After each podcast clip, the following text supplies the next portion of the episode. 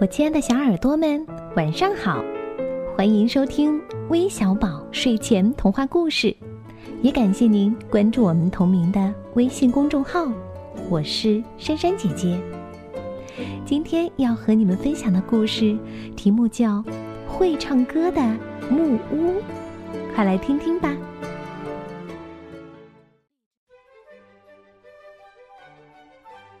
一天，天气暖洋洋的，小兔和小狗各自挎着装满食品的篮子去郊外游玩。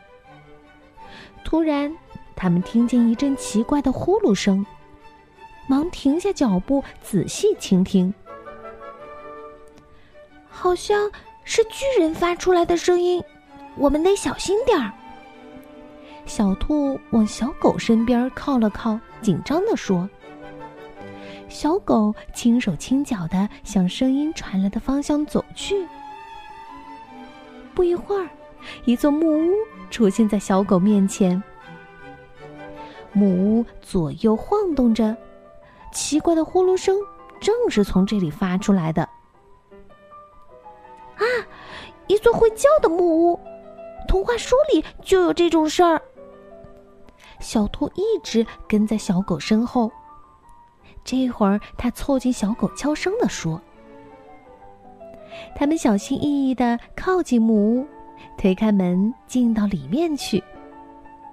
只见一只大河马正躺在床上睡觉，鼻孔一张一合。当它张开来的时候，就有一阵呼噜声从里面传出来。啊！”看来有妖怪藏在这一头河马的鼻子里，小兔说。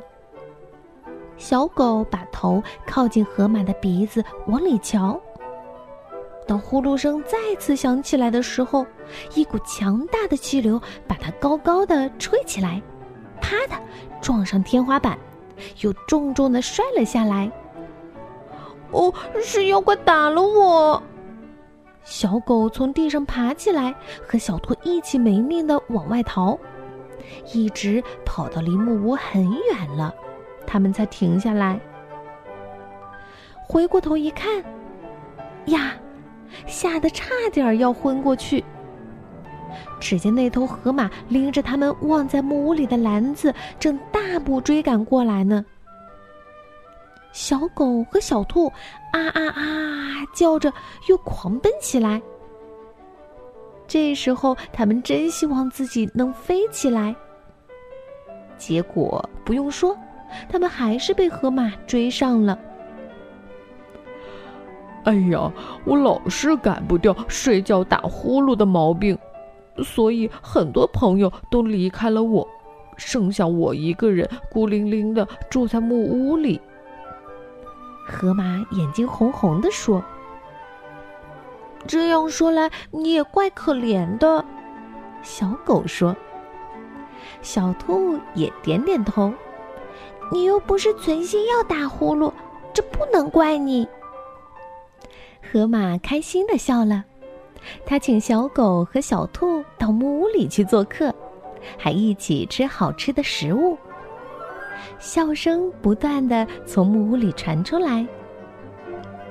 一只小鸟飞过这儿，看见这座晃动着的木屋正发出笑声，就飞去告诉大家：“林子里有一座会唱歌的木屋哦。”听到这个消息的动物们都向木屋奔来，他们在木屋里唱歌跳舞。哦，我是最快乐的。作为主人的河马，碰到谁都这样说。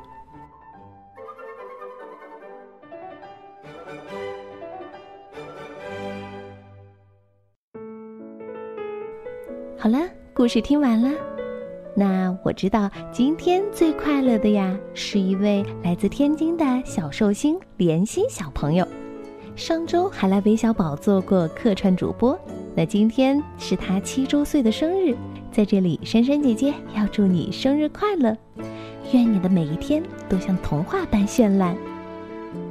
那我们今天的节目就到这里了，咱们明天再见吧，晚安。